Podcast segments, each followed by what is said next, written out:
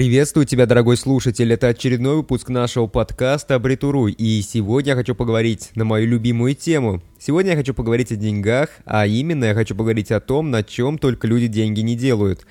Недавно задумался над тем, что некоторые люди на непонятной фигне умудряются зарабатывать намного больше, чем мужик, который за станком детали вытачивает по 8 часов каждый день. Отчасти все эти способы заработка появились за счет интернета. В целом, я никогда не перестану удивляться тому, на какой нелепой фигне люди умудряются делать реальные деньги. И вот самое первое, что приходит на ум, это что появилось огромное количество блогеров. YouTube настолько сильно переполнен, что когда я пытался туда влезть, меня оттуда просто уже выкинуло.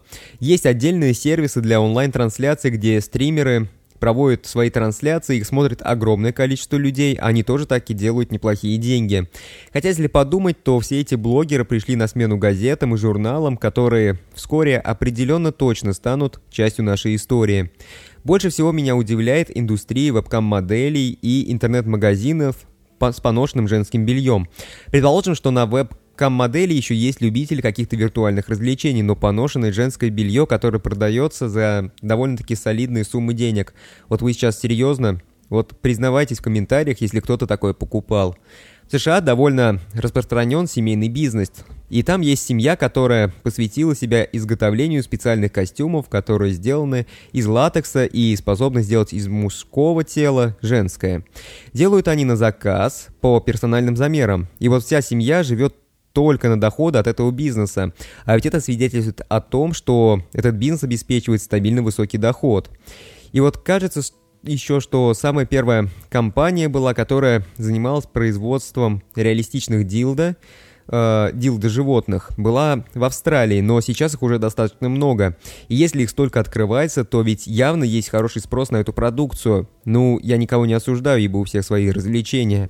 Но такие товары продаются сейчас не только через интернет, но и даже в местных магазинах и секс-шопах. А еще недавно вспомнил забавный случай попытки заработать на собственном организме. Американка из города Саут-Джордан, штат Юта, поразила всех выставив на аукцион eBay такой необычный лот, как свои собственные газы. Она усердно собирала их в стеклянную банку, однако несколько продаж все же было, хотя и кажется, что идея совсем глупая и провальная. А вот сейчас я расскажу о более серьезных методах заработка, которые построены на науке. Вы слышали когда-нибудь про крионику? Это совсем новое направление, которое получило распространение относительно недавно. Хотя стоит заметить, что первый опыт успешной заморозки тела человека прошел в 1958 году. В России крионикой занимается компания Криорус, которая появилась в 2005 году. С клиентами у них проблем не было, так как, судя по последним новостям, они планируют стабильный рост продаж. Люди зарабатывают на науке и желании людей обрести некое бессмертие. На мой взгляд, это достаточно бесполезно, но сама по себе идея мне очень нравится. Ну и как положено, без разводил никуда. Огромное количество разводил существует именно в интернете. И они делают деньги, и делают деньги из воздуха довольно-таки неплохие. Огромное количество каперов развелось. Они обещают научить тебя зарабатывать на ставках на спорт. Они не стесняются давать гарантии, что вы точно получите прибыль.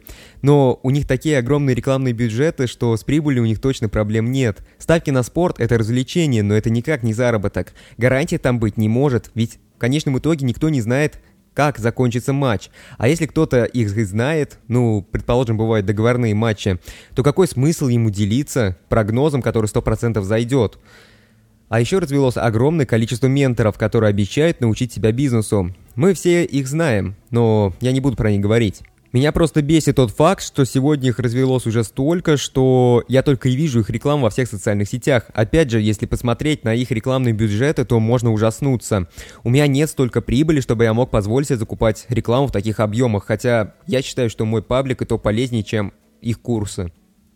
А еще, если вы когда-нибудь смотрели пиратское кино онлайн, то вы точно знаете про рекламу онлайн-казино. Я бы даже в обычное казино не решался зайти, но люди в погоне за легкими деньгами сливают все накопления в онлайн-казино. Есть целые порталы и блогеры, которые учат зарабатывать на онлайн-казино. Разумеется, что зарабатывает тут только казино и конкретный блогер, который получает свой жирный процент от вашего слива. Вообще, мошенники, они очень быстро понимают то, куда идет рынок. И вот рынок крипты, он сейчас в упадке, но по-прежнему огромное количество ушлых людей используют слово блокчейн, чтобы соблазнять доверчивых людей вложить свои деньги именно к ним. Казалось бы, что сама по себе идея децентрализации, она очень неплохая, но появилось огромное количество финансовых пирамид, которые пытаются каким-то образом причислить себя к миру крипты. Люди верят, люди вкладываются, люди теряют деньги. Появилось большое количество финансовых онлайн-игр, которые прикрывают называются словом блокчейн крипта, а на деле они просто являются обычными финансовыми пирамидами. А еще вот как бы больно мне не было признавать, финансовые консультанты – да, я знаю, что в своей статье «Что делать, если вы выиграли в лотерею» говорил о том, что вам нужен адвокат и финансовый консультант. Но на самом деле я и сейчас так считаю, что хороший финансовый консультант – это настоящее спасение для ваших накоплений. Но большинство финансовых консультантов в России дают такие советы, что остается просто смеяться. Финансовые консультанты, они не являются мошенниками. Мошенниками являются те, кто без каких-либо базовых знаний рынка пытается выдать себя за финансового консультанта. Не путайте мошенников со специалистами. Это мое небольшое пояснение и оправдание к моей статье. В целом, с мошенниками правило достаточно простое. Если кто-то вам гарантирует высокую прибыль, быстро и без рисков, то это точно мошенник. Если вы доверитесь такому человеку, то, скорее всего, вы ничего не получите, кроме хороших и жирных убытков. Если вы хотите заработать деньги, то лучше подумайте о том, какой бизнес можно открыть в ближайшее время. И у нас есть для вас 10 отличных идей для стартапа в 2019 году. Ссылочку я оставлю в описании. А на этом все. Вот такой вот небольшой подкаст получился. Надеюсь, что вам понравился. Если он вам понравился, то обязательно поставьте лайк, сделайте репост. И если вы еще не являетесь подписчиком нашей группы, то обязательно подписывайтесь. Подписывайтесь, потому что дальше нас ждет еще больше интересных тем.